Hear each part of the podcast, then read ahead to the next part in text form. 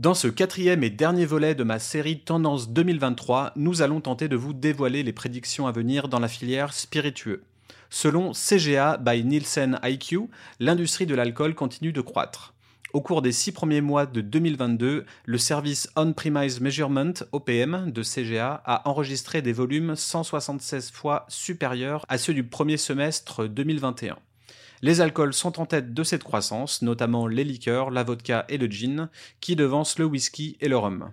La vodka a gagné 4,8% de part de marché et le gin 1,2%. Les boissons sans alcool ont également connu une croissance avec des ventes multipliées par deux sur la période. Les boissons énergisantes, les jus et les smoothies ont connu une augmentation significative de leur part de vente totale parmi les soft drinks selon CGA. Les eaux gazeuses ont également connu une croissance, plus 106%, par rapport aux eaux plates, plus 89%. Au programme dans cet épisode, les innovations boissons que l'on va voir apparaître en 2023, l'explosion des RTD, les boissons à base d'agave et la tequilafication du mezcal, la tendance Better for You et les spiritueux sans alcool, les expériences digitales sur les réseaux sociaux et dans la sphère Web 3, le spiritourisme qui devient de plus en plus en vogue, l'intelligence artificielle aussi fascinante que flippante, les cocktails de demain et les tendances RSE DEI, bref, un dernier épisode dense, très dense, que je partage avec Frédéric Roginska de Distill News. Salut et bienvenue dans Super Potion, le podcast dédié aux entrepreneurs, créateurs et créatrices de potions ou encore spécialistes du marketing de la filière bière, vin et spiritueux. Moi, c'est Ludo, boss final de l'écosystème Super Potion, mais également exorciste de marque au sein de mon cabinet de conseil studio Black Sounds. En clair, mon job consiste à vous accompagner dans votre projet de repositionnement, de refonte, rafraîchissement ou création de marque. Côté Super Potion, ma branche dédiée aux startups, récemment publié deux guides intitulés Lance ta super potion avec succès et Développe ta communication de marque grâce aux archétypes de personnalité. Ces guides sont disponibles sous forme d'e-book sur le site superpotion.fr. Côté Studio Black Sounds, l'agence de conseil spécialisée dans les marques bien établies, je propose deux recueils stratégiques sous forme de PDF pour démystifier la filière boisson, bière et spiritueux sur l'année 2023. Ces rapports sont disponibles sur le site blacksoundsdesign.com. Sans plus tarder, voici le podcast Super Potion, un élixir d'innovation pour sublimer toutes vos boissons. C'est parti!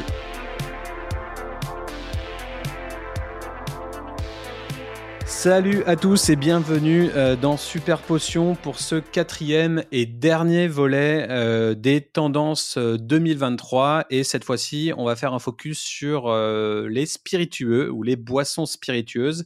Et pour ça, j'ai le grand honneur d'inviter dans, dans cet épisode Fred Roginska. salut Fred. Bonsoir, bonne année. Le, bonne année. le meilleur pour la fin. Voilà. Alors, euh, pour ceux qui, ne connaissent pas Fred, pour un peu resituer, c'est mon acolyte de, mon autre podcast vidéo, The Bottlefield Show, qui est euh, essentiellement porté sur euh, l'actu et la communication et le marketing des spiritueux. donc, c'est moins bière, c'est moins boisson soft, c'est plus accès spiritueux. Et voilà, on a une chaîne, on a une chaîne YouTube là-dessus, et, et, vous pouvez écouter également sur sur toutes les plateformes de podcast, euh, Spotify, euh, Apple Podcasts, Google, euh, Deezer, etc. Et aujourd'hui, on va se focus sur les tendances 2023 des spiritueux. Mmh donc, ça va être encore un épisode super dense. Ça sera le, dernier du volet de, des tendances 2023. Donc, accrochez-vous bien. juste pour, pour intro, je voulais revenir sur, euh, sur un rapport de, qui s'appelle Pinterest Predicts. Donc, en gros, euh, le réseau social Pinterest qui a publié un rapport sur des prédictions 2023. Euh, et dans une des prédictions, il y avait un intitulé Boire et ne pas boire. et ça donne un, petit aperçu des, des, requêtes qui ont été faites par les utilisateurs en 2022. Et parmi ces requêtes, on a boisson fantasy sans alcool, plus 220%. Euh, bar mocktail, plus 75%. Idée décoration de cocktail original, plus 225%. Glaçon fantasy, plus 75%. et présentation de cocktail original plus 555%. Donc voilà, ça donne un petit peu une, idée de, quelques requêtes sur Pinterest pour avoir du, du, joli et on est surtout ciblé cocktail. Et en termes d'innovation boisson, ce que j'ai pu voir euh, par-ci par-là, après avoir fait pas mal de, de webinars et de choses comme ça, euh, on a quand même tout ce qui est sustainable packaging, donc, euh, donc les emballages éco-responsables, et tout ce qui est euh water brands, donc tout, tout, ce qui est boisson à base d'eau, au final, tout simplement, des softs en, en, canette. On a tout ce qui est euh, énergie et sports drink. Donc là, euh, toujours sur cette mouvance Better for You, donc euh, qui va faire un, énorme boom en 2023, horizon 2025. Tout ce qui est énergie drink, ça va devenir un truc vraiment fat, et notamment peut-être des choses liées au MMA, au foot, à la boxe, etc. Donc, tendance à, à venir. on a tout ce qui est nootropique. Euh, donc les nootropiques, c'est un peu comme les adaptogènes, c'est tout ce qui va faire en sorte que notre notre cerveau va être amélioré après le, avoir dégusté la boisson.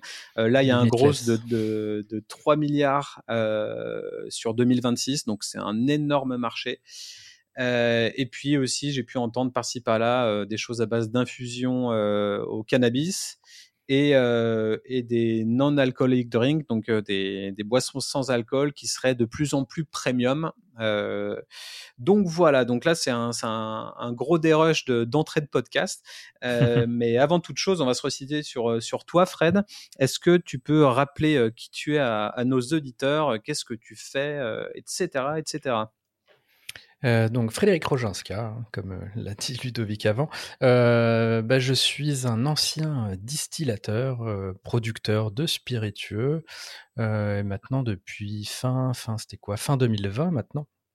Ça fait un peu plus de deux ans, je développe une, une newsletter qui s'appelle Distill News, donc d'actualité sur les spiritueux, l'idée c'est de faire de la curation, de faire gagner du temps tout simplement en récoltant le l'essentiel de l'actualité quotidienne des spiritueux euh, au niveau international et de délivrer tout ça dans une newsletter. Donc il y a une, il y a une, il y en a une qui est totalement gratuite, qui est publiée tous les dimanches, qui fait un espèce de petit best-of.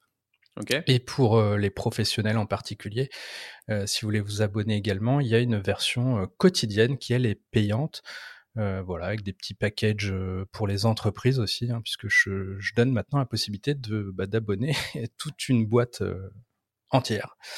Euh, voilà, pour suivre cette veille, en gros, avec euh, le parti pris que euh, bah, qu'il y a beaucoup d'infos, euh, qu'on n'a pas forcément le temps de trier, que la veille fait un peu, ça passe un peu à la trappe souvent euh, mmh. dans les boîtes, dans les agences, dans les, chez les producteurs, enfin bref.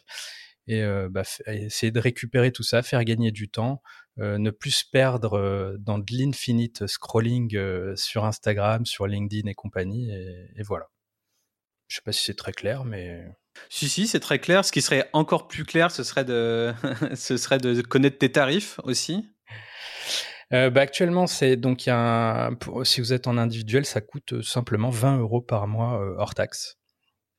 Et, euh, et, voilà. Et puis après là, j'ai lancé une formule du coup entreprise qui elle est, est elle à 80 euros hors taxe par mois.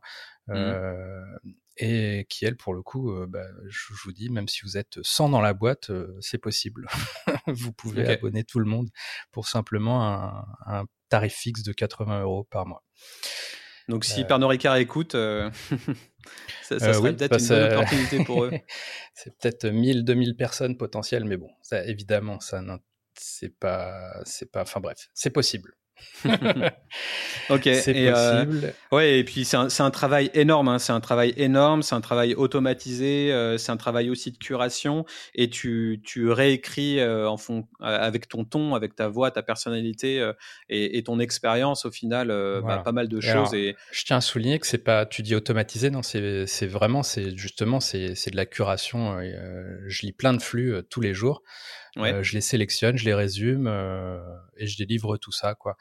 Euh, okay. Donc en gros, si je devais résumer pour une boîte le service, c'est simplement si vous voulez vous payer un senior qui vous fait votre veille quotidienne pour la fraction du prix d'un stagiaire, c'est possible. Voilà. Ok, parfait. Parfait, parfait. Et, et au-delà de, de, la newsletter, au final, tu, tu vends aussi du sponsoring pour.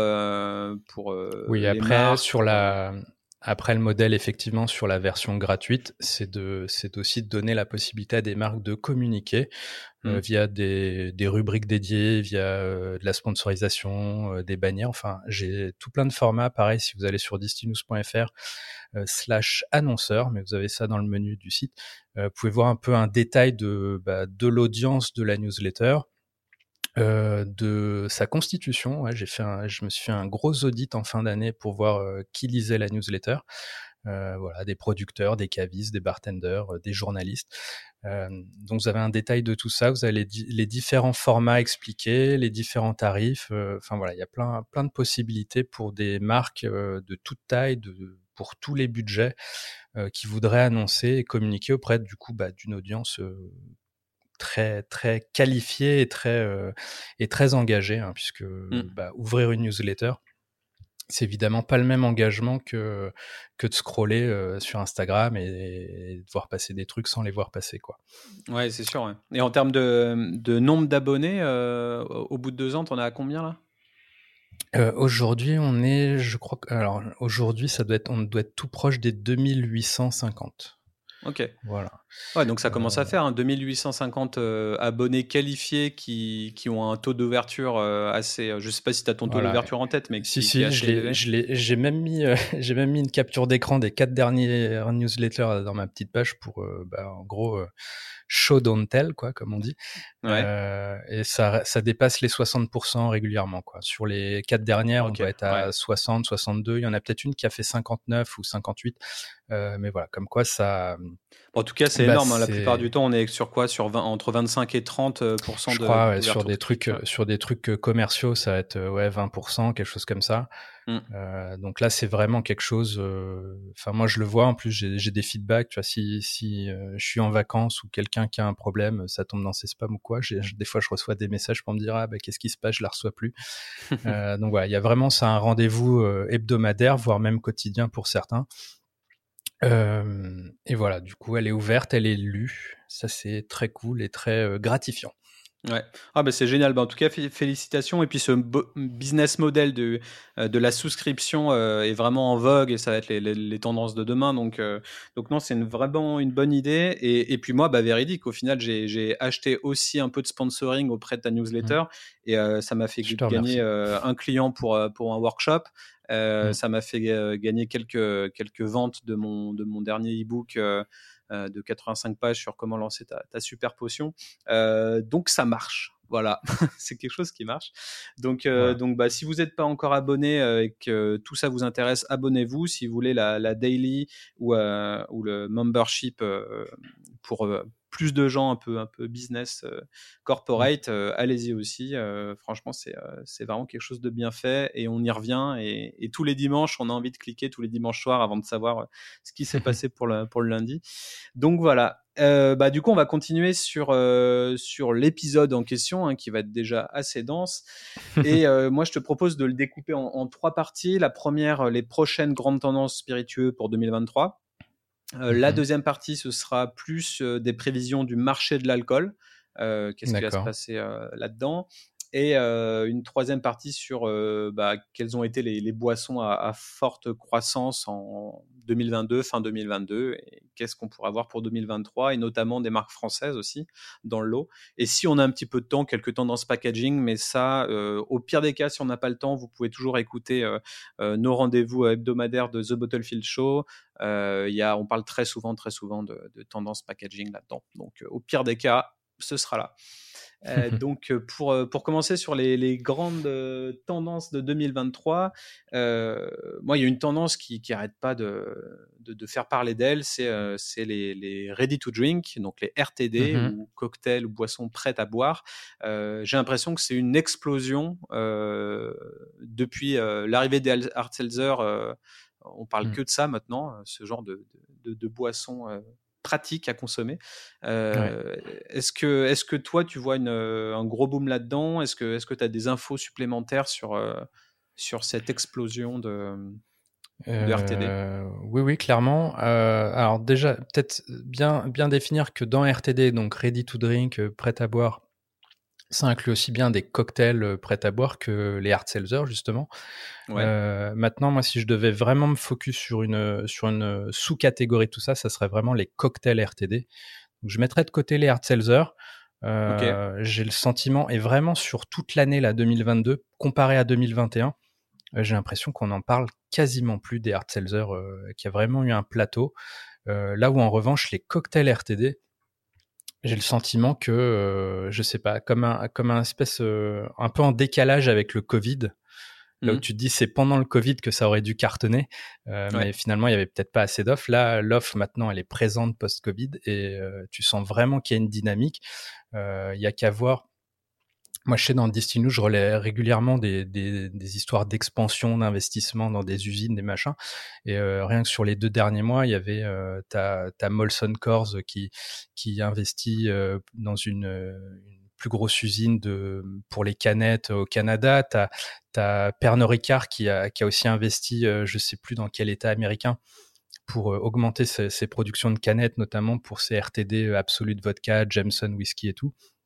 Donc il y a clairement des investissements là-dedans. Donc euh, euh, en canette, euh, le RTD cocktail notamment en particulier, ça ça a l'air vraiment d'avoir le vent en poupe.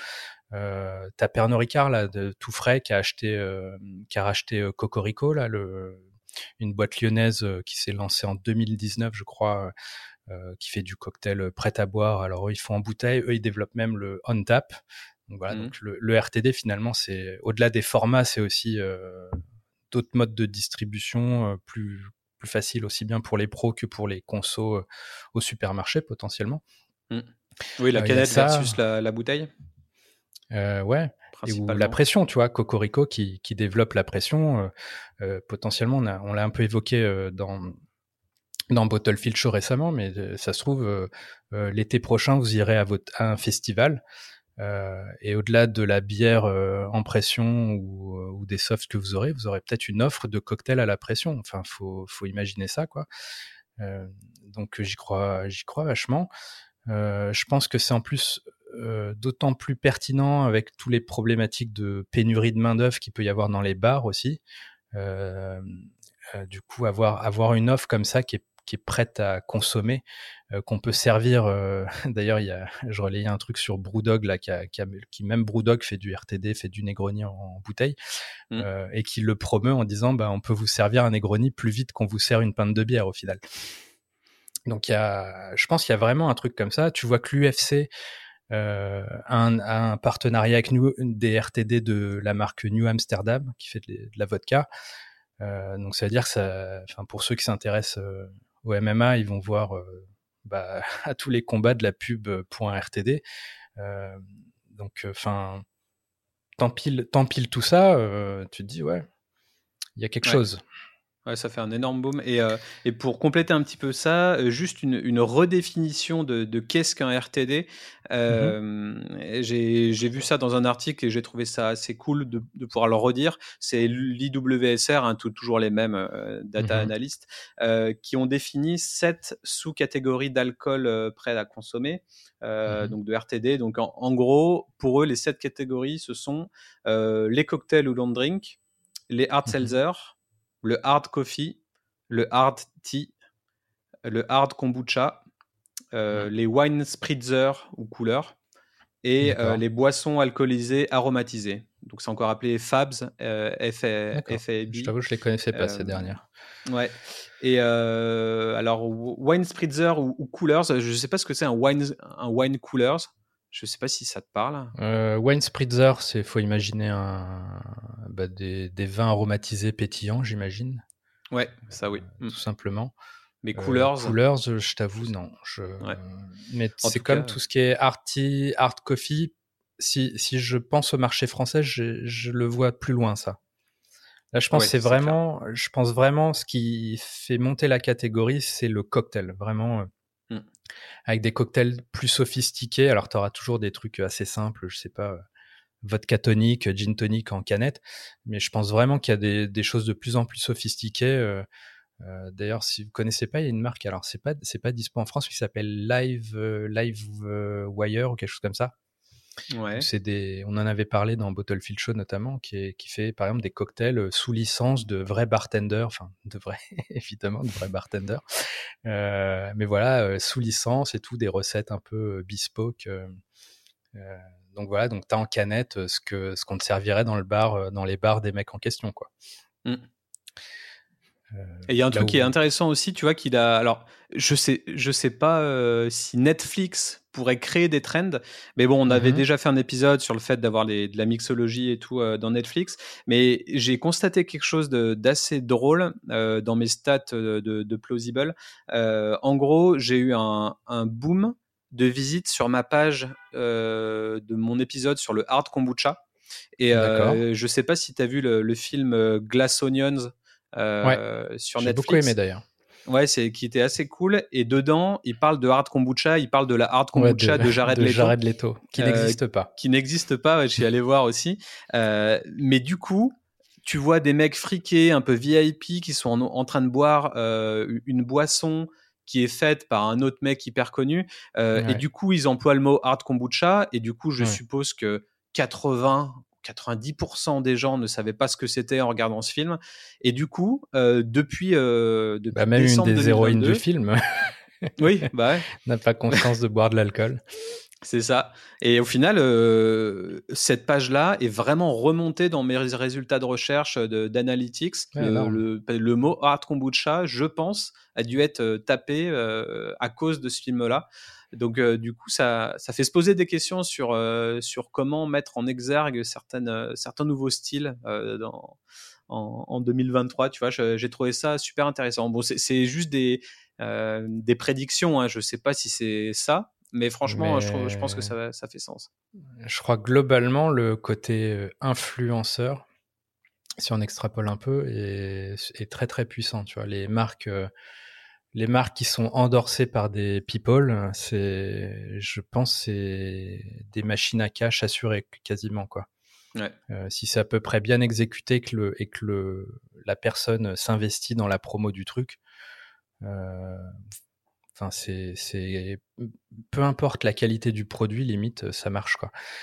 Euh, donc clairement, euh, là, tu as ça dans, dans un film sur Netflix, je, bah, ça m'étonne, ça m'étonne pas. Enfin, c'est bah, du coup, c'est génial que que t'en parles sur ton site, c'est tout bénéf. C'est comme euh, euh, si je si je dérive un peu, mais tu sais, quand t'as quand t'as je sais pas un business qui est évoqué dans Capital sur M6, euh, les mecs se font exploser leur site dans la foulée, quoi parce mmh. que ça suscite une curiosité.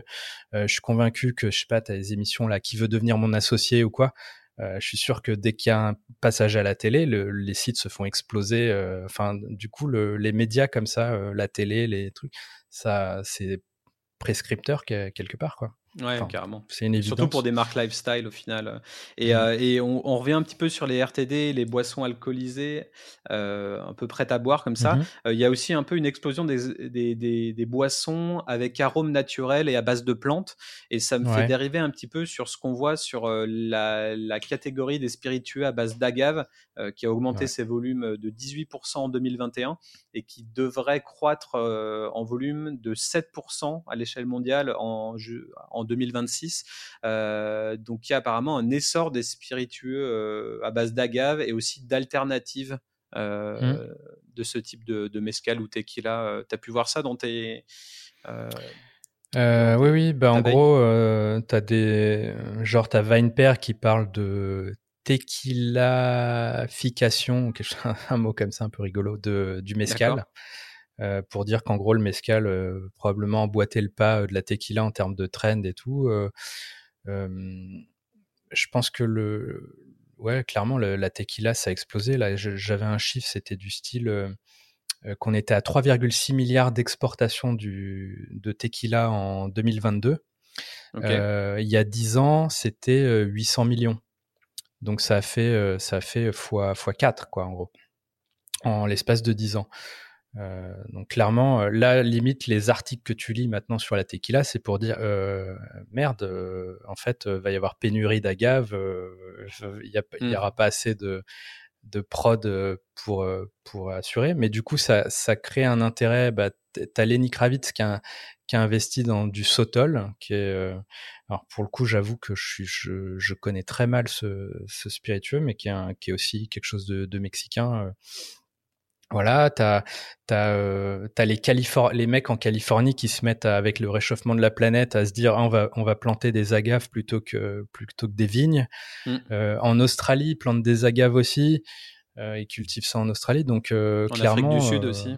Ouais, en Afrique du Sud. Donc t'as t'as si c'est pas la tequila de manière géographique, appellation géographique et tout, qui qui bah enfin tous les dérivés comme ça des notes tequila euh, qui viennent d'autres pays, quoi, mmh. euh, prendront sans doute le relais, quoi. Même, euh, t'as même un projet en France où, où ils récupèrent des agaves du côté de Marseille et ils font une espèce de, ben, une autre vie d'agave, une autre vie d'agave française, quoi. Ouais. T'as Distillerie de Paris qui a, qui a fait ça. T'as la distillerie Coquelicorne aussi qui a fait, qui a sorti récemment un, une autre vie d'agave. Donc il y a clairement, euh, tu vois, alors que ça paraissait, euh, enfin je sais pas, paraissait totalement extraterrestre il y a, peut-être encore trois ans, quoi. Ouais, c'est sûr. Et même quand tu dis mezcal, euh, pas tout le monde connaît. Un tequila, tout le monde connaît, ouais. mezcal, pas forcément. Et alors que les cocktails que tu fais avec sont très bons. Et, et du coup, ouais, si tu crées une marque qui vient pas géographiquement du Mexique, est-ce que ça va encore une fois, voilà, il va falloir créer une marque lifestyle autour de d'une niche spécifique plus que une énième bah, marque de mezcal ou tequila. Il faut faire de la pédagogie, quoi. C'est sûr, tu peux pas l'appeler tequila, mais euh, bon, si t'expliques que c'est fait euh, à base du, de la même matière première, euh, c'est juste qu'elle vient pas du même endroit ou quoi. Ouais. Je pense que ça peut le faire. Et après, pour revenir, tu parlais de boissons aromatisées aux plantes et tout. Ouais. là, je suis plus, je suis plus sceptique pour le coup. Euh, enfin, si on parle de, enfin, si on sort du gin et des vodkas aromatisés, euh, j'ai l'impression que c'est peut-être, euh, c'est un peu plus, je sais pas, j'y crois moins ça. Tu crois un peu moins? J'ai l'impression que c'est plus pour les softs, mais tu sais, c'est ah, toutes ces boissons ouais. à base d'infusion et de produits locaux. Ou, J'ai relayé beaucoup en début d'année, je pense. Mmh. Des trucs du style, ah, euh, je sais pas, Belvedere, euh, Grey Goose, euh, qui d'autre, enfin, plein de marques qui sortaient des espèces de d'eau de, vie, enfin de spiritueux aromatisés, type vodka aromatisé, mais qui était à 30 degrés d'alcool, à 20 degrés d'alcool. Ben, j'ai l'impression qu'on n'entend plus parler que toutes ces marques, je pense, c'est on fait un flop et, et voilà quoi et tu t'en entends plus parler, il y en a plus en rayon. Euh. Donc voilà, enfin bref, à suivre, hein, peut-être que ça, ça va revenir, mais... Bah, D'ailleurs, en parlant de ça, euh, tu, parles du coup de spiritueux avec euh, faible teneur en alcool, mmh. ou même sans alcool. Bah, ça, c'est aussi un, grand classique de, des tendances 2023 mmh. qui vont continuer d'exploser, les, les, spiritueux sans alcool. Euh, je sais que, tu n'es pas forcément trop fan de ça, mais, euh, mais bon, tu peux pas le nier. c'est, ça arrive et ça continue d'exploser. Qu'est-ce que tu en Alors penses? là, là où je, ferai un, je nuancerais, c'est que euh, je pense qu'on, que la manière dont on en parle est beaucoup plus importante que la manière dont c'est consommé. Je pense qu'il y a un décalage, qu'il y a une espèce de hype médiatique par les marques et tout, mais je je suis pas convaincu que le d'un point de vue business ça soit ça soit aussi euh, aussi rose quoi. Euh, donc il y a moyen, je sais pas, à, suivre, mais. Euh, tu penses qu'en fait c'est la c'est la, la, pub et les marques qui qui hypeisent un peu tout, mais que dans, dans la réalité c'est c'est pas forcément un truc qui marche encore tant que ça? Bah, moi, je, je, je, vais deux petits exemples. Par exemple, euh, j'ai écouté un podcast, euh, je crois, comment ça s'appelle, les brutes e-commerce, quelque chose comme ça, euh, avec euh, la fille qui fait euh, Juniper. Ouais. et ben, elle a, elle a pris le soin d'esquiver toutes les questions liées à, à ces chiffres. Voilà. Donc en gros, c'était beaucoup de discours un peu enfin classique mais mais derrière c'était jamais appuyé enfin tu vois Tu vois, on peut toujours te sortir une étude. Ah oui, les gens veulent X% des gens pensent ne pas consommer d'alcool ou réduire leur conso. Mmh. Mais derrière, ah, rien. Euh, tu sais pas, tu sais pas si ça se vend en fait. Euh, là, il y a une news qui est, qui est apparue là, qui est toute fraîche. C'est genre, euh, c'est Bols en Hollande qui a racheté Fluer, qui est une autre marque hollandaise de sans alcool. et je voyais un post sur LinkedIn où, où pareil, il y avait un peu ce débat sur, ok, est-ce qu'il n'y a pas une hype, mais mais est-ce que finalement, enfin, c'est un peu, c'est un peu une coquille vide derrière. Et euh, le mec, le fondateur de, de Fluer, a, répondu en gros pour remercier qu'on parlait du truc, mais il a, il a absolument pas euh, cherché à, à peut-être donner des chiffres, à essayer de justifier, tu vois, euh, le fait, si si, c'est, enfin, tu vois. Mmh.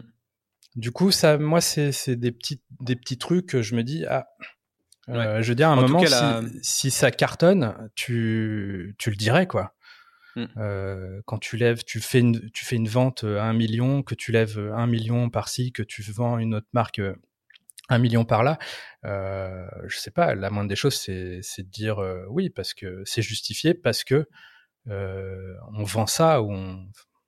mais bizarrement. Après, peut-être que ce qui marque plus, c'est euh, c'est les bières sans alcool ou les boissons vraiment soft, euh, nouvelle génération, mmh. euh, mais peut-être pas la catégorie spiritueux sans alcool. Mais en tout cas, ce qui est sûr, c'est que mmh. le sans alcool, a le vent en poupe.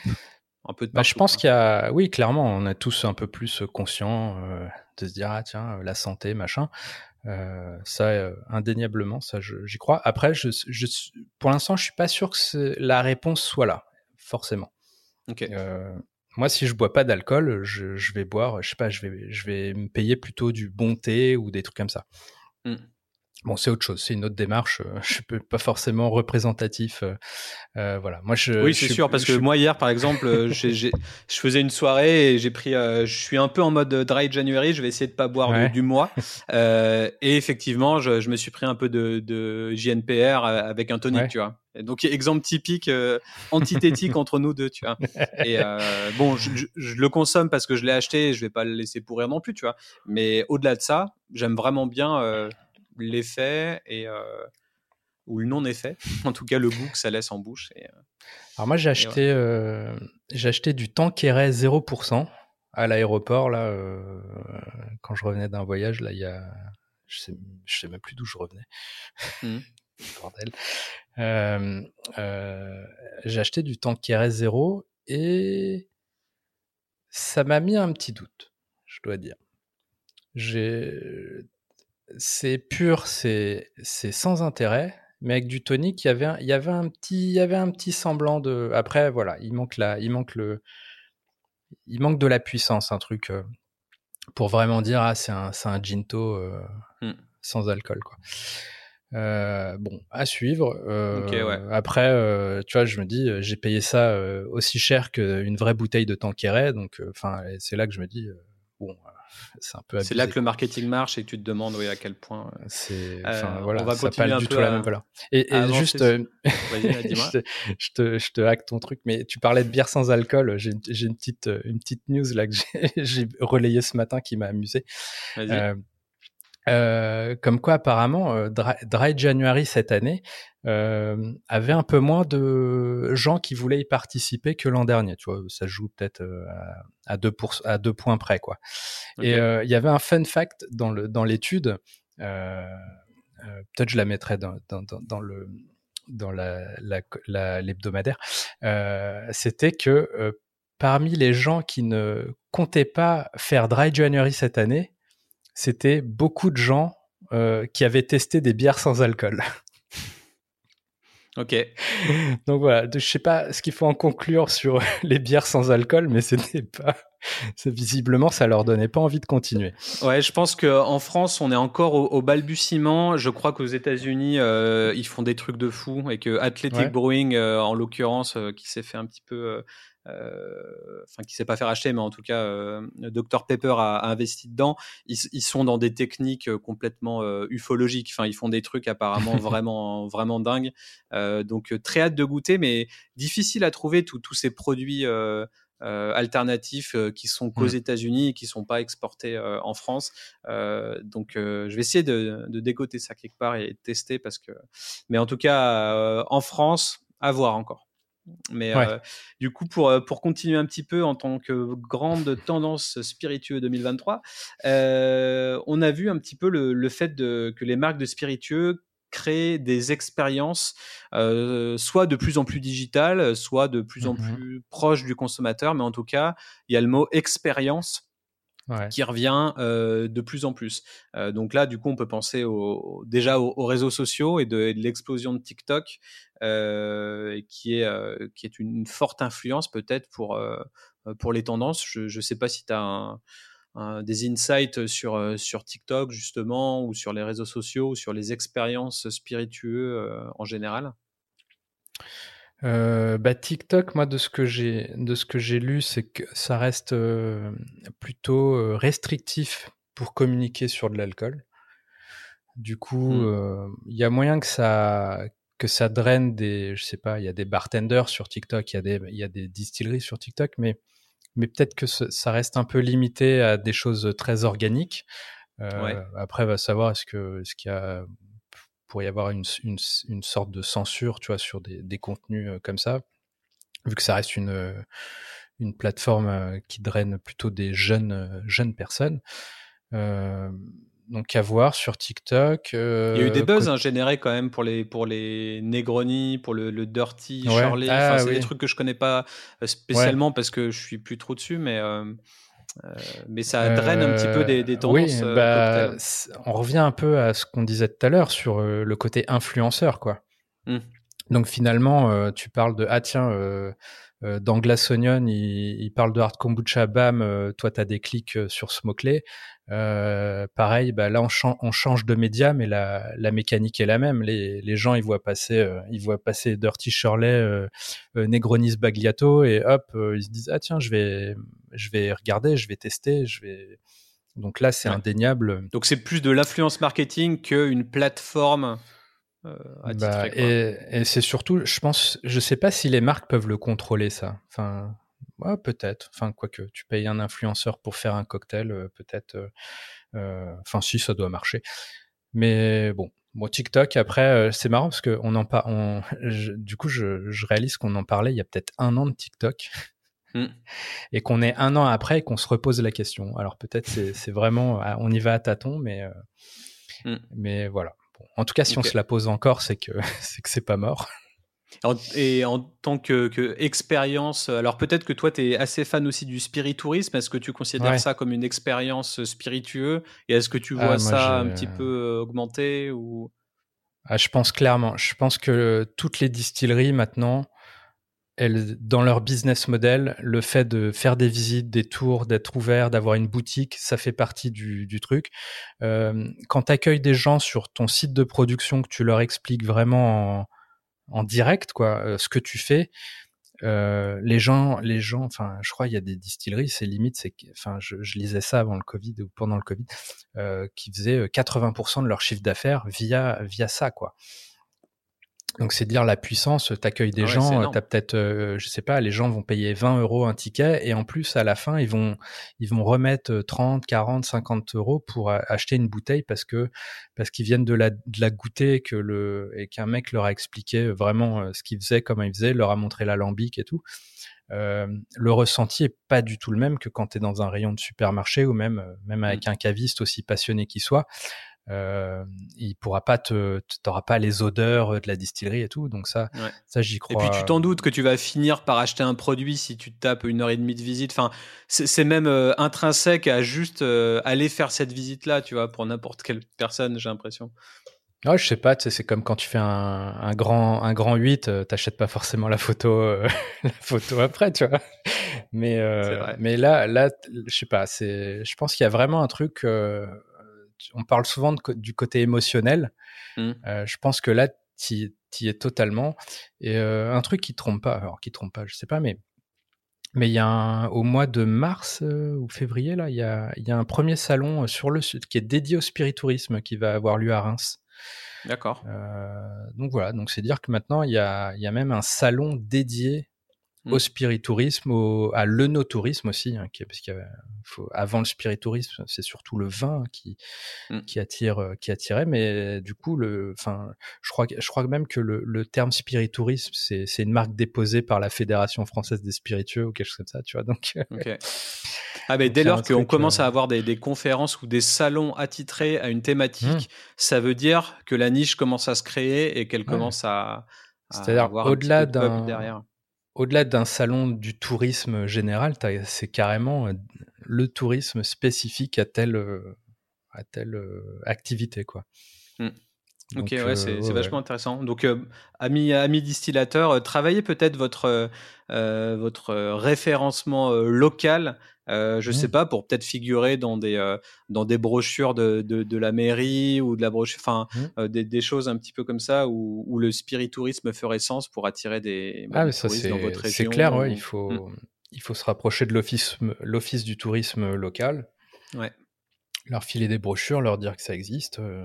Euh, se mettre sur Yelp, se bien être référencé sur Google Maps, faire partie peut-être même, euh, même chez les blogs, hein, les, les, blogs d'influenceurs qui ont mmh. énormément de visites. Euh, quand tu tapes un mot clé, je sais pas, euh, on visite la vallée de Chevreuse ou n'importe quel endroit mmh. en France, tu vois, et ben bim, on arrive en en lien affilié peut-être ou non, je sais pas, mais en tout cas, euh, euh, dans, certains billets de ah blog, ça peut être intéressé d'être euh, intéressant d'y être. moyen, oui, de faire de la com sur des sur de la billetterie ou quoi. Ouais. mais oui, oui, ou chez vos cavistes, vous allez chez les cavistes, vous laissez des flyers, j'en sais rien, vous vous annoncez, vous si vous êtes en, enfin voilà, le caviste en plus, je pense qu'il est ravi s'il y a une distillerie locale mmh. avec qui il entretient une bonne relation, c'est non, non, clairement, euh, ça c'est. Alors, ça fait moins de bruit, c'est peut-être moins euh, sexy médiatiquement, je sais pas, mais euh, un autre constat moi, que je fais, c'est que quand je relais des vidéos de, de distillerie tour ou quoi, ça fait du clic. Voilà. Ok. Les gens, les gens cliquent. donc, ah, visiblement, c'est ça, ça les intéresse, quoi. Ça marche. Pas tout, ah. hein, forcément, mais. Et après, en termes d'expérience digitale, euh, bah forcément, on en parle pas mal dans The Bottlefield Show, mais on ne mmh. peut pas nier le, le, Web 3 et le métaverse qui sont euh, euh, bah, les expériences un peu digitales nouvelles et mmh qui. Je, il y a beaucoup de curiosité, de hype autour de ça. Il n'y a pas forcément énormément de gens le jour, le jour J. Euh, jour venu. Mais par contre, euh, toutes les grandes marques s'y mettent. Euh, José Cuervos qui, qui, a fait son truc mmh. avec, son, avec ses, agaves. Il y, a, il y, a, des petits jeux où, on doit planter des agaves, etc., les récolter. On a fait avec Angels Envie, on allait faire un tour aussi. Est-ce que tu vois cette tendance continuer sur 2023 je sais pas, j'ai peut-être l'impression qu'il y a un espèce de plateau là sur le sur la thématique Web 3 là avec tous les tous les, enfin je sais pas, tu vois, tu vois que Meta, euh, je sais pas, ils, ils obligent maintenant leurs euh, leurs employés à aller, à aller sur Meta parce que sinon il y a personne dessus, tu vois. Euh, donc tu te dis si même des gens qui développent ça euh, l'adoptent pas forcément, euh, je sais pas. Nous, nous on l'a fait parce qu'on est curieux, parce qu'on est dedans. je crois qu'on qu'on est des parmi les rares à l'avoir fait au final. Mmh. Donc je pense qu'il y a ça a une valeur plus RP aujourd'hui que, que expérience consommateur ou quoi. Euh. En tout cas, n'importe quelle grosse marque, à mon avis, euh, va se dire euh, de devoir être là-dessus obligatoirement, tu vois. Enfin, mmh. je sais pas, je vois pas Bacardi ou, ou, Jameson ou, ou Johnny Walker, je sais pas, enfin des grandes marques comme ça, je, je, les vois mal ne pas sauter le pas. Après, il y a sauter le pas pour faire bien et bah, sauter le pas pour avoir une vraie expérience, mais. Bah après, ils expérimentent. Tu vois que, bah tu vois, quand on a fait Angels Envy, Angels Envy, c'est une marque du portfolio Bacardi justement. Mmh. Euh, quand on a fait, euh, quand on a fait, on a parlé de Coachella avec Absolute, c'est Pernod Ricard. Donc, euh, tu vois, mmh. tu parles de Jameson, Jameson, c'est Pernod Ricard aussi. Euh, donc, peut-être que c'est leur manière de mettre des, des billes dedans. Je sais pas. Il y avait plus ta Ballantines qui est plus qui a fait des trucs dans, dans un jeu vidéo la Borderlands ou quelque chose comme ça. Ouais. Donc c'est aussi peut-être une autre une, un autre type d'expérience. Bah, la gamification arrive à grands pas et les gens sont de plus en plus dans le gaming, j'ai l'impression. Donc ouais, ouais, bah le gaming ça fait ça fait 20 ans que c'est un c'est un ah truc monumental. moi, je sais, j'ai fait, j'ai fait mes études, euh, j'ai, j'ai fait des, des mémoires en sociaux sur, euh, sur les gamers en 2004-2005. Ouais. Et je me souviens qu'à l'époque, dans mes, dans mes, dans mes mémoires, j'écrivais déjà que le jeu vidéo faisait plus de, d'argent que le cinéma et la musique réunis. Mm. Voilà. Et je pense qu'aujourd'hui, c'est, enfin, c'est encore, euh, encore c'est même encore plus, fort, quoi. Ouais. Euh, le nombre de joueurs est fou et, un joueur, ça peut très bien être un mec qui fait un solitaire ou qui joue aux échecs ou mmh. le jeu draine énormément de gens et, euh, ouais, et c'est sûr que ça fait vendre. Et, je crois même qu'il y a un... Je crois. Alors, putain, ça fait un moment là, je l'avais relayé ça aussi. Il y a même sur Steam, t'as le truc pour télécharger des jeux là sur PC et tout. Je crois qu'il y a un jeu de, de brasserie ou quoi, tu vois, un truc, tu sais, que t'as mmh. comme t'as des trucs farm simulator et tout, mais je crois que t'as un truc du style brew. il y a un truc pour faire simulator de, ouais, de, recettes de bière et il y a beaucoup de consultants bière. Là, je viens de regarder là qui se qui se mettent à, à faire des, des chaînes Twitch euh, gaming mmh. bière, tu vois. Euh, je joue à un jeu vidéo, je joue à un jeu vidéo et je bois une bière en même temps et j'interviewe mmh. quand même une brasserie en même temps. Enfin, tu sais, c'est c'est ah. assez marrant en fait de, de se dire. Est-ce qu'au final ça va plaire à des gens? Mais en fait, s'il y a des gens qui créent cette, euh, ce genre de chaîne-là, c'est que forcément, il y en a d'autres qui regardent. Mais, euh, mais ça, je, le vois en petite tendance de fond de tout ce qui est influenceurs, blogueurs, journalistes, etc. Euh, ils sont un peu genre rétro gaming plus je donne mon expertise, tu vois, un, mix entre les deux trucs. Mais je pense que c'est bien ciblé. Ouais. Et, on avait aussi en expérience. Ouais. Pardon, excuse-moi, vas-y, fini. Non, non, je dis, ça me fait peut-être penser qu'il y a peut-être une autre tendance un peu qui, qui se développe par là même, c'est un peu une euh, espèce de désnobification des spiritueux, tu vois. Euh, où c'est t'as le craft qui arrive et c'est des mecs euh, plus jeunes, plus cool, une nouvelle génération, donc forcément c'est mmh. plus forcément des gens en costume dans leur vigne en train de en train de tâter des raisins euh, comme si c'était euh, de l'or tu vois. Euh, un truc un retour un peu à des choses plus simples tu vois. On a on avait parlé un peu un truc qui s'appelle la nouvelle vague la cognac tu vois qui qui veulent bah, un peu des je sais pas des décomplexer le, le cognac mmh. Tu vois, enfin, quand ils veulent tous rendre ces lettres de noblette, ouais, sans, sans rendre pompeux le truc, quoi. C'est un peu l'idée de la nouvelle génération. Ouais.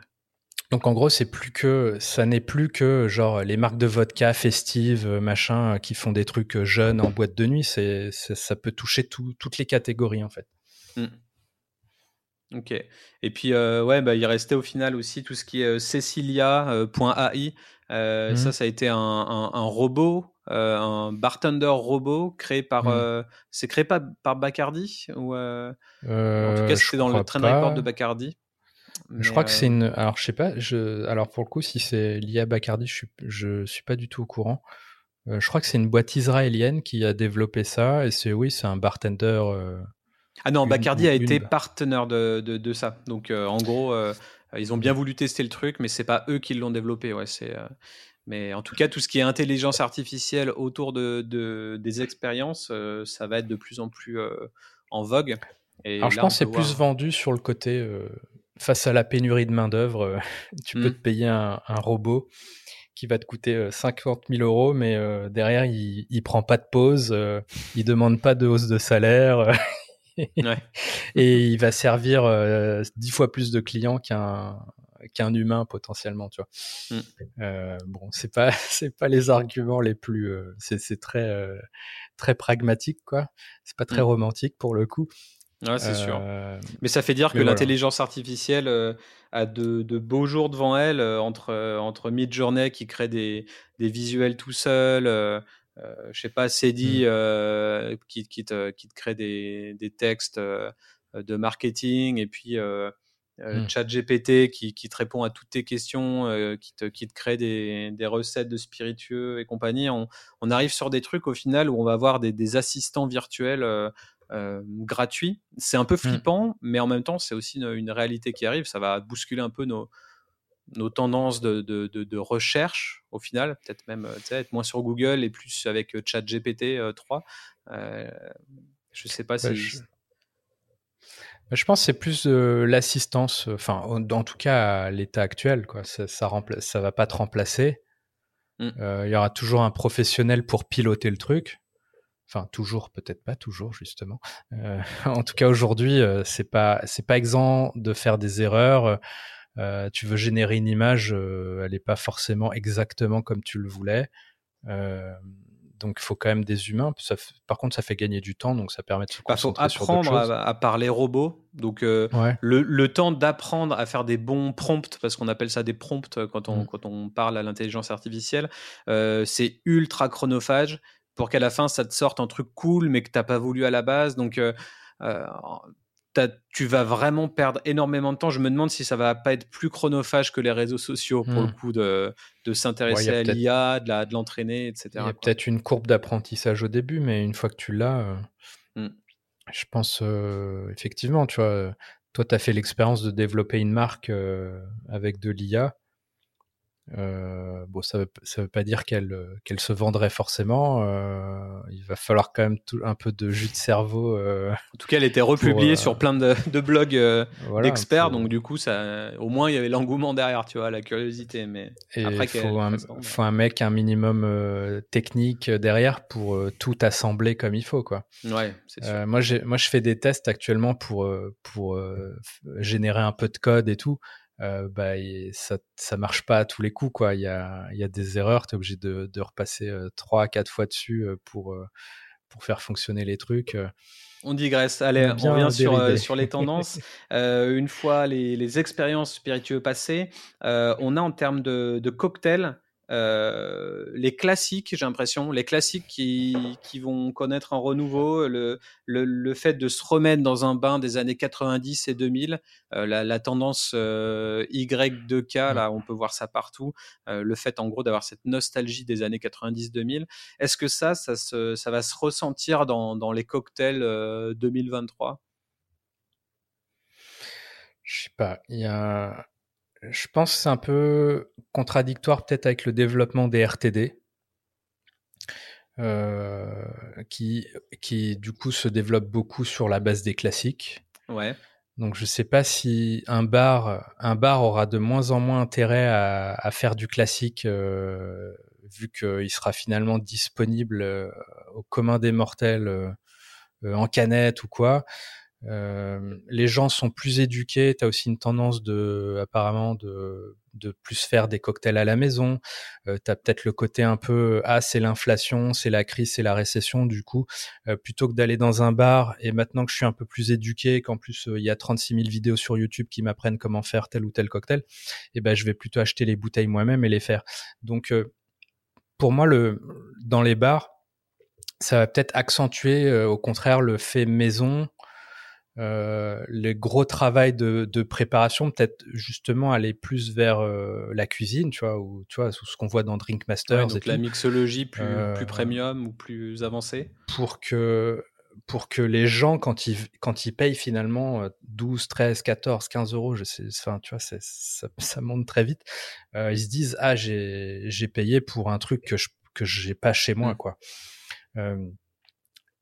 et du coup, si, si, si, des trucs un peu plus classiques reviennent, ils seront vachement justement twistés.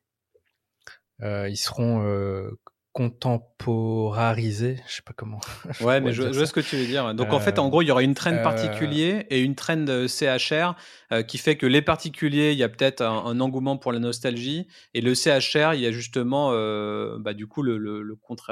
Le contre alors, non, je pense que c'est plus que tu as le classique qui arrive plus facilement chez toi, parce que tu sais le faire toi-même, parce que tu as des RTD qui te le proposent, sans que tu as juste à sortir des glaçons. Mmh. quoi. Euh, et du coup, si les bars, donc, si les bars font du, du cocktail euh, un peu en mode nostalgie, ça va être pour le revisiter en mode euh, grande cuisine, tu vois. Je pense que c'est ça. Ok. Mais il faudra un, faudra un twist parce qu'au final, euh, euh, même les bars euh, pour ça, sinon ils ont, bah, ils auront la tireuse qui leur sort un Moscow Mule, tu vois. Mmh. pourquoi, pourquoi? Donc ça, je pense que ça va peut-être segmenter peut-être encore plus des bars euh, élites. Euh, enfin, je sais pas. je, je, je, réfléchis un peu. En ouais, ouais, mais on réfléchit tous en direct avec toi. T'inquiète. Et euh, tu avais relayé une, une augmentation des, des, commandes de cocktails épicés aussi. C'est intéressant ça. Ouais, c'était dans le rapport Bacardi, ça.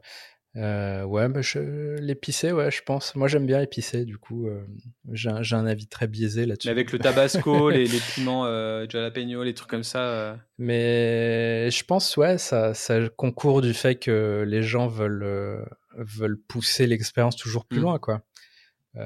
ils sont plus éduqués, ils connaissent les goûts standards et du coup ils disent ah ok maintenant ça donne quoi si ça arrache la gueule, ça donne quoi si si on fait euh, avec un ingrédient totalement funky. Et d'ailleurs, tu m'avais même parlé des. Parce qu'on parlait avec euh, Drinkmaster sur Netflix des cocktails chauds.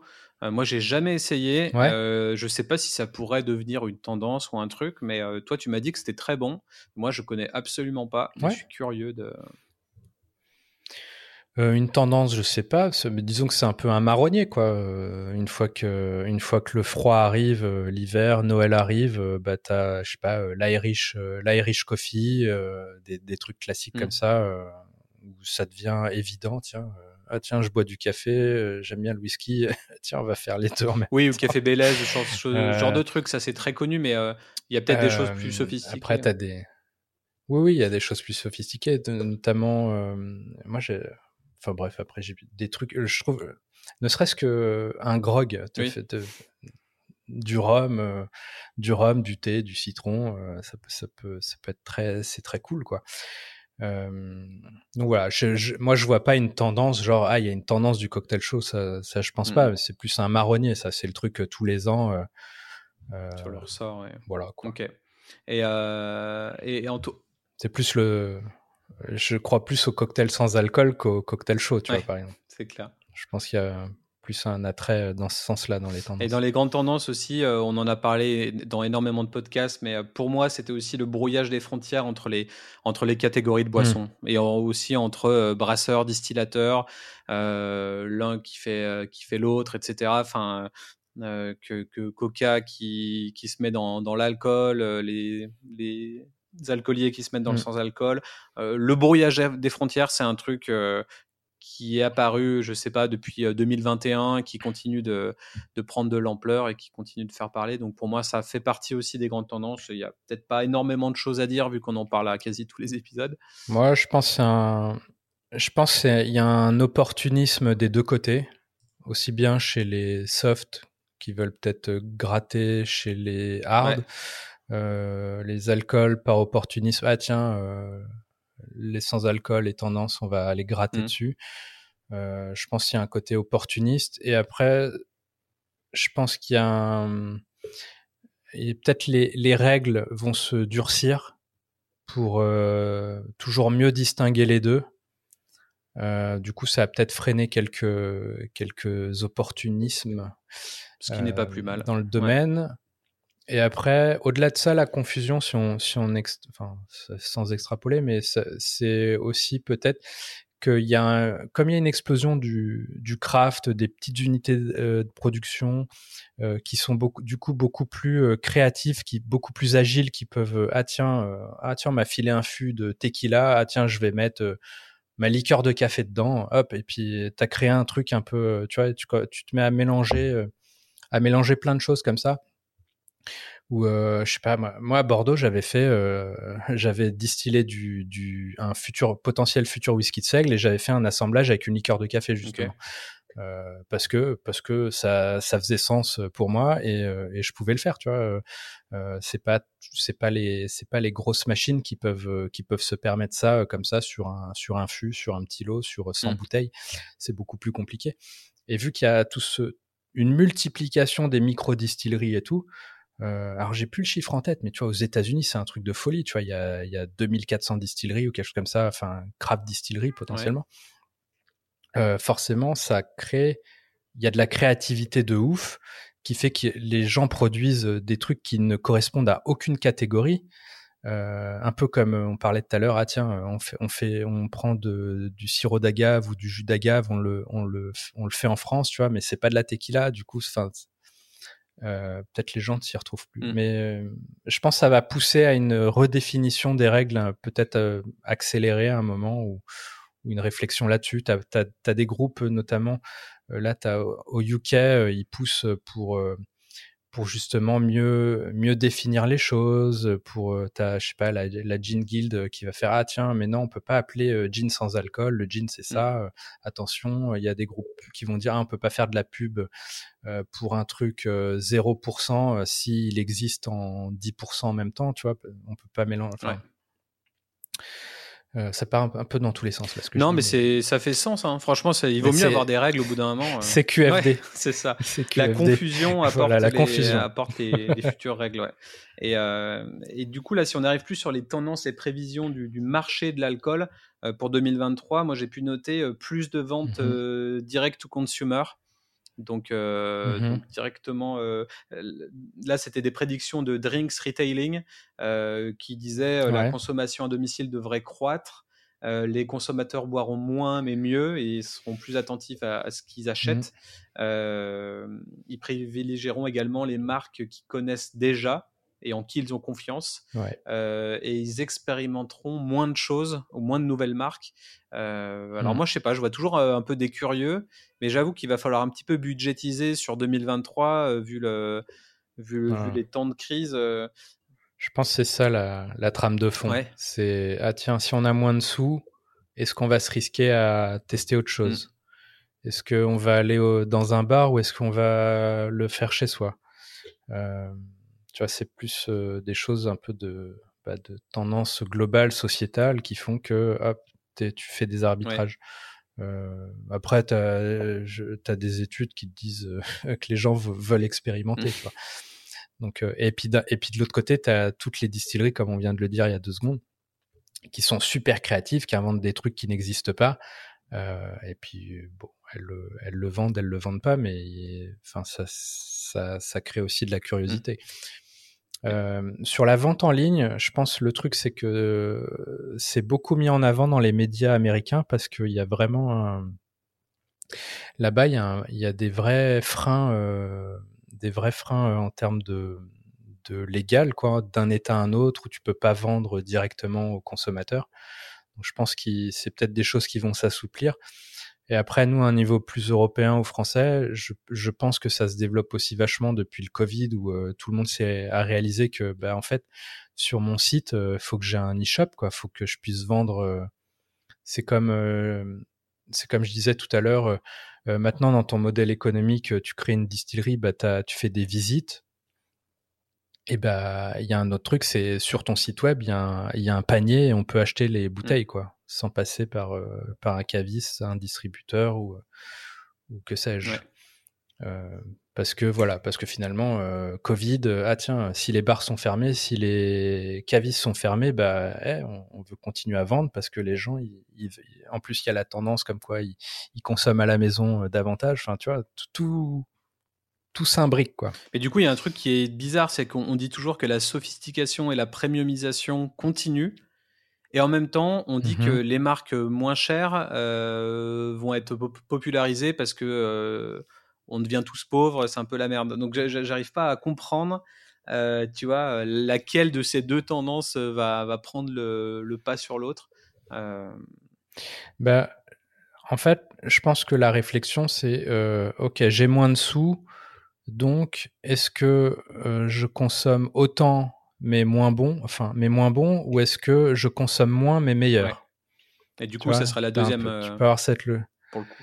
Voilà, donc tu peux, si tu estimes que les gens, ah, ils sont plus, euh, je sais pas, éco-conscients, euh, ils sont plus, euh, ah tiens, je veux plus de local, je veux plus de, de durable et tout, donc ils sont potentiellement prêts à mettre le prix aussi dessus, malgré, tu vois, et peut-être ils font le l'arbitrage, ok, je vais en acheter moins, mais je vais me faire plaisir, je vais m'acheter une bonne bouteille.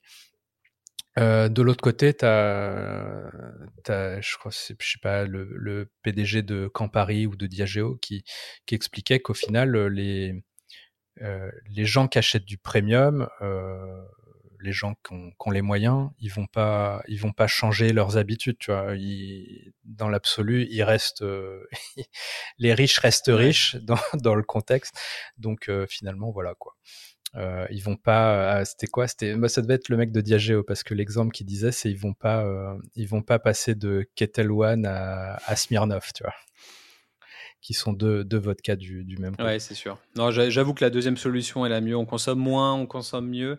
Et, et du coup, ça, on, parle d'être plus conscient. Ça me fait venir un, point phare aussi de, de ce qu'on verra de plus en plus en 2023. C'est les marques et produits respectueux de l'environnement.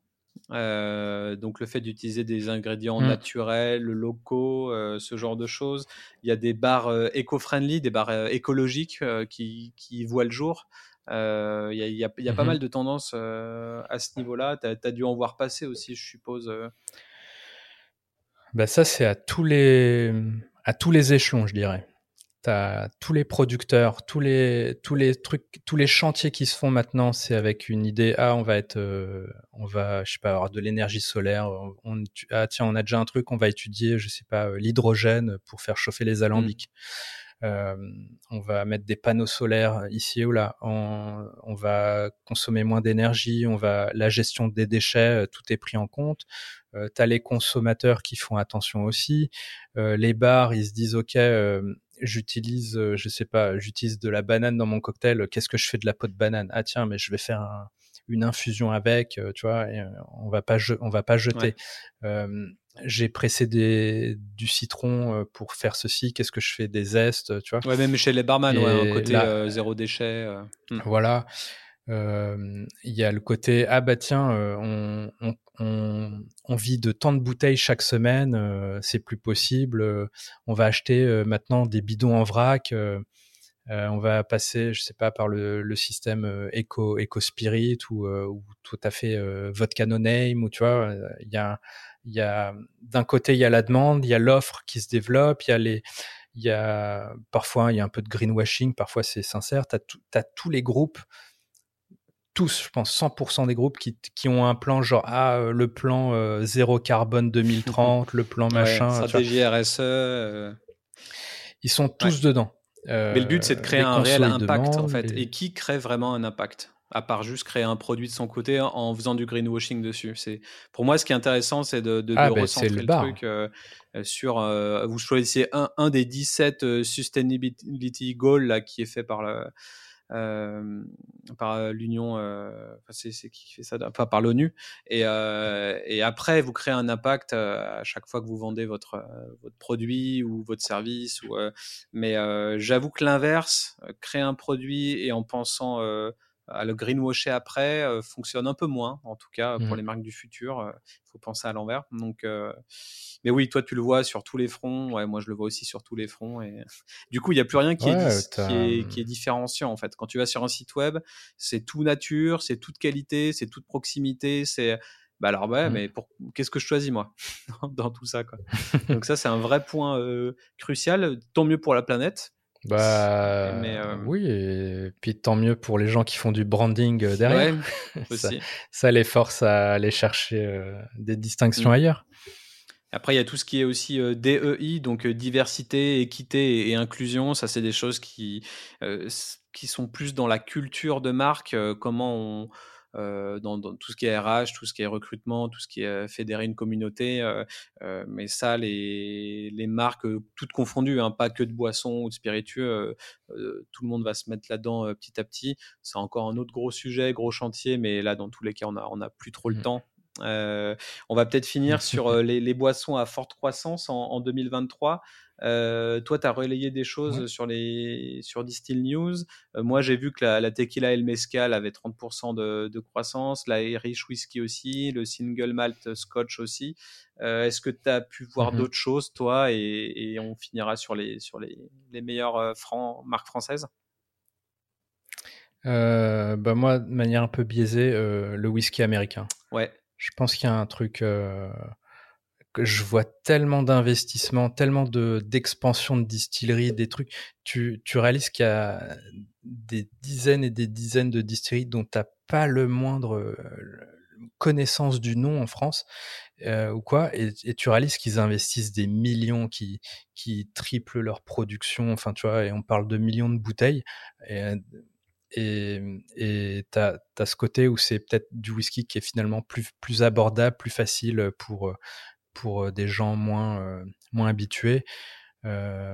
tu vois que quand Paris a investi, a investi dans, dans, une distillerie américaine, tu as, Pernod Ricard qui a racheté aussi, qui a racheté aussi, enfin, tous, j'ai l'impression qu'il y a, enfin bref, on n'en parle pas, pas beaucoup du whisky américain, mais je pense qu'il y a un truc. qu'il y a un truc. Il y a un truc. C'est pas Bourbon, ça n'a rien à voir ou Si, c'est Bourbon du coup. Bah, le, le, Bourbon, c'est du, c'est du whisky mmh. américain euh, à base de maïs principalement. Ok. Voilà. Ok, donc ça c'est le. C'est une catégorie. Ça fait un peu partie des winners avec, euh, avec les RTD et, euh, et, les, et les tequila mezcal, quoi. Ouais. Ok. Bref, le, l'Amérique du Nord et centrale en force est plutôt bien positionnée. Et en termes de, de boissons françaises euh, française. Euh, alors là, comme ça, je, je, je, reste un peu bloqué sur euh, Cocorico là avec avec Pernod Ricard qui rachète. mais il y a d'autres marques de, de RTD françaises. T'as Balbine qui fait ça depuis depuis peut-être 2017 maintenant ou 2016 ou peut-être même avant, donc vraiment pionnier, mmh. euh, qui, qui développe, qui, qui a un nouveau distributeur qui est qui est l'explorateur du goût, donc ça va peut-être euh, faire encore plus booster le truc. Tu as, des petites startups qui se développent, tu as des startups euh, en RTD euh, euh, sans alcool aussi qui se lancent. Enfin, euh, donc voilà, après, euh, qu'est-ce qui pourrait y avoir Moi j'avais vu dans, dans un truc que tu avais relayé, tu avais parlé de, de, de, Citadel qui figurait en dixième position des, des ah, les plus vendus en, dans les bah, bars. alors ça c'est pour le coup tout ce qui est Citadel, Plantation, Ferrand, en fait c'est la maison Ferrand. Eux ils sont c'est des pionniers quoi. Euh, enfin, tu vois, Citadel, c'est le jean euh, français euh, pionnier quoi, qui, qui, existe depuis 97, je crois. Donc, enfin, c'est pour dire, tu vois. Aujourd'hui, il y a le, le, jean, tout le monde connaît. À l'époque, il fallait vraiment être ah, visionnaire. quoi. moi, Citadel, pour moi, j'ai l'impression que je connais ça depuis juste 5 ans, tu vois ou 6 peut-être, mais pas, pas, plus. Mais pour le coup, si ça ressort vachement dans le dans le rapport là, euh, sur les sur les bars et tout, là, les, les meilleures ventes, c'est parce qu'ils ont ils sont très très bons dans les bars. Ils sont très appréciés des mmh. Et c'est pas étonnant que Citadel, Plantation euh, et Maison Ferrand, enfin Ferrand Cognac, soit soit dans les marques les plus vendues dans les mmh. bars. Quoi. C'est, enfin, c'est tout à fait euh, compréhensible. Euh, et du coup, c'est cool pour des Français. Quoi. Et après, dans, dans, ce qui restait dans le listing, tu parlais de, de Grégouze, de Cointreau, euh, de mmh. Dolin, de NSI et Rémi Martin. Bah, bon, après, le cognac, forcément. Je pense qu'il y a... bah, tu... à suivre peut-être sur des plus petits trucs la nouvelle vague, voir comment ça, comment ça peut développer en France. Euh, Grégou, je, je, rien de spécial à dire. Euh, Cointreau, Cointreau je, je, les sens très actifs. Euh, et je trouve qu'ils communiquent très bien. Oui, tu as relayé une campagne, là, d'ailleurs, hier, je euh, crois. Euh, euh, sur ta daily. oui, ils, bah, ils lancent une compète, ils font des, ils font beaucoup de vidéos sur YouTube, des trucs bien, bien léchés. Ils font à l'international, forcément, sans loi et vin, ils font, ils font des mmh. campagnes.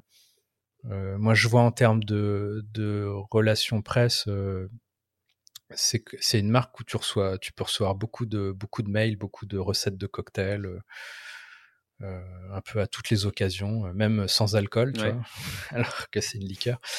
Euh, donc non, et puis et puis avec la avec le, le en fait avec le succès de la tequila, le fait que la margarita soit le cocktail le plus bah, le plus populaire au monde et que bah, Cointreau soit un ingrédient euh, emblématique de ça, euh, bah forcément.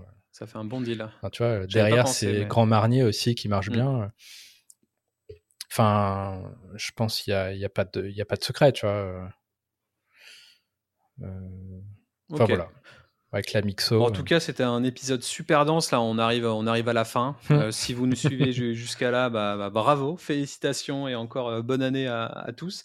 Et euh, est-ce que tu peux juste, avant de finir, bah, nous redire ton, où est-ce qu'on peut te contacter, tes liens web, etc. bah, tout simplement distillnews.fr. Euh, voilà, vous pouvez vous abonner à la newsletter euh, et puis à partir de là, vous avez accès à peu près à tout, euh, tout simplement. Ok. Et on te contacte sur LinkedIn. Pas trop, les réseaux sociaux. On te contacte direct via Distel News. Ouais, voilà, je, je promeux l'email comme moyen de communication. C'est bien, parfait. voilà, au moins je maîtrise. Euh, mais voilà, sinon LinkedIn, j'aime beaucoup LinkedIn. et j'ai même une page Distill Jobs euh, dédiée pour tout ce qui est relais d'emploi dans le secteur des spiritueux. Voilà. Ouais, ben, un vrai écosystème. Euh, abonnez-vous et franchement, suivez euh, le travail de Fred. Euh, c'est super cool. Et puis, bah, suivez-nous toutes, toutes les semaines aussi dans The Bottlefield Show pour parler actu spiritueux. on décrypte tout ça.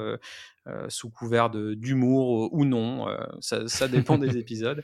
Mais ouais, bah, en tout cas, merci beaucoup pour, pour avoir participé à ce dernier volet des tendances spiritueux 2023 partie 4. Et puis, euh, et puis voilà, je dis euh, ciao ciao à tout le monde. Et puis euh, on se retrouve bientôt. Merci d'avoir écouté jusqu'au bout. voilà. Allez. Lâchez des coms, mettez 5 étoiles et tout à Super Potion et tout.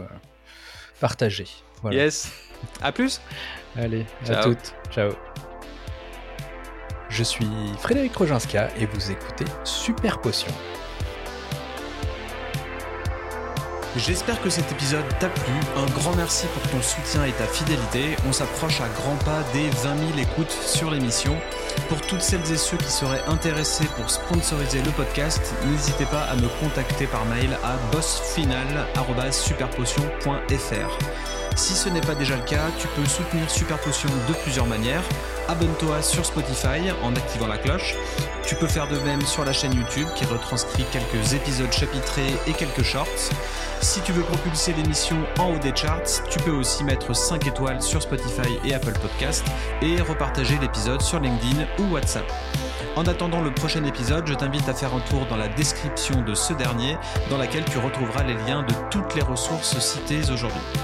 Super Potion est une émission concoctée, produite et réalisée par Studio Black Sounds. C'était Ludo à l'antenne. À la prochaine. Ciao ciao